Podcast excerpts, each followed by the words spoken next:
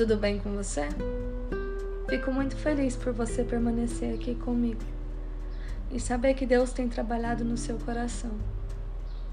Hoje nós vamos continuar a nossa leitura do livro de João e nós ainda estamos no capítulo 1, uma vez que este capítulo ali é bastante intenso e ele é dividido em algumas partes.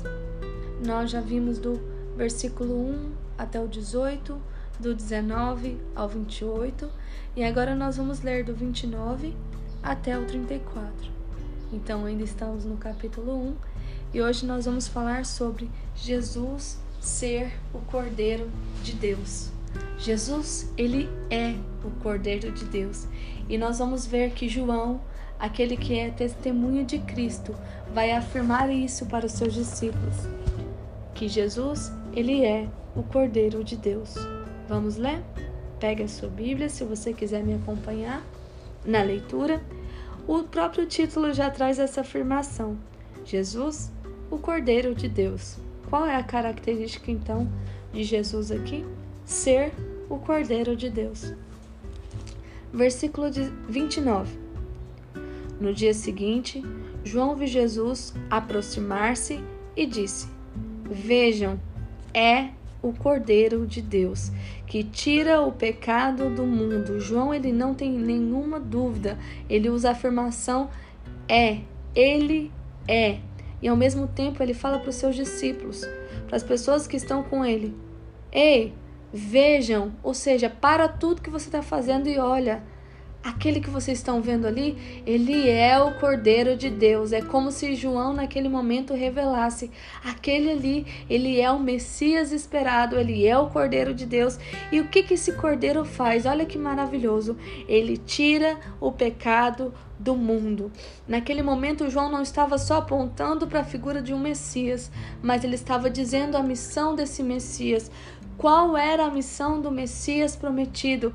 Tirar o pecado do mundo. Amém. Porque todos aqueles que creem em Jesus Cristo como seu Senhor, como seu Salvador, têm os seus pecados purificados, têm os seus pecados lavados, porque Jesus, ali na cruz, foi um cordeiro vivo que desceu do céu, que se sacrificou para que nós tivéssemos vidas e para que os nossos pecados fossem perdoados.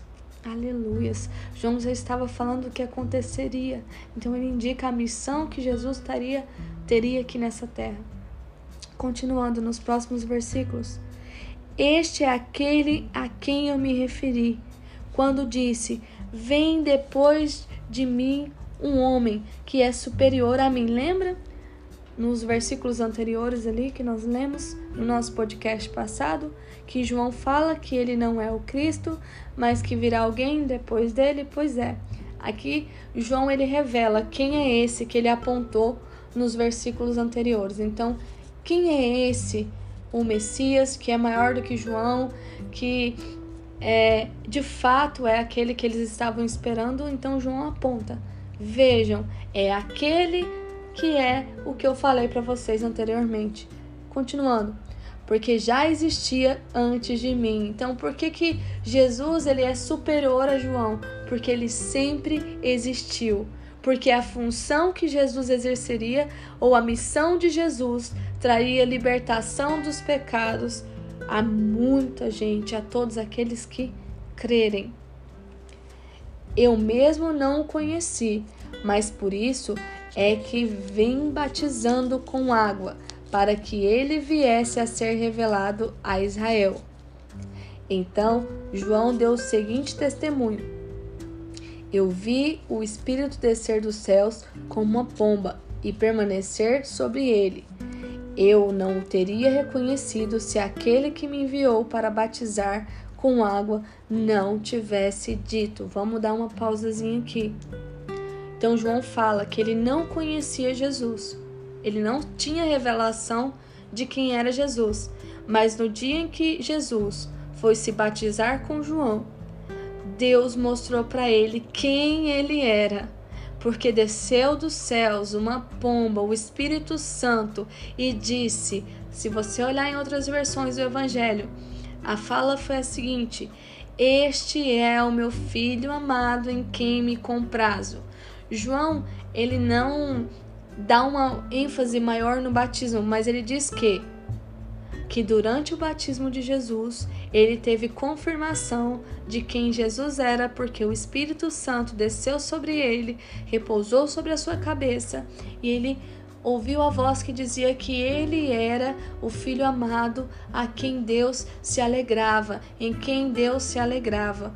Então, João, ele tornou-se testemunha de Cristo porque ele ouviu a voz de Deus dizendo que ele era o Messias prometido, o Filho de Deus. Amém. Então, olha o que continua dizendo aqui. Eu vi o Espírito descer dos céus como uma pomba e permanecer sobre ele. Eu não teria reconhecido se aquele que me enviou, Deus, para batizar com água não tivesse dito: aquele que a quem você vir o Espírito descer e permanecer, este é o que batiza com o Espírito Santo. Aleluias! Aquele a quem o Espírito Santo repousou e João teve a certeza de quem ele era ele habita no nosso meio e ele batiza com o Espírito Santo, ou seja, aquele lugar deserto que era o nosso coração, hoje é morada do Espírito Santo de Deus através de Cristo e o nosso coração é renovado e recebe vida e vida em abundância, vida de Deus. E aí ele termina assim: Eu vi e testifico que este é o Filho de Deus, porque ele ouviu a voz de Deus. Que nessa tarde, que nesse dia, que nessa manhã, que nessa noite, você possa ouvir essa voz, que Jesus é o Filho de Deus, não porque você ouviu falar, mas porque você experimentou e por isso você testifica que Jesus Cristo é o Filho de Deus. Receba essa revelação sobre a sua vida nesse dia. Amém. Jesus te ama muito e Ele quer que você seja testemunha desse amor ao mundo. Amém.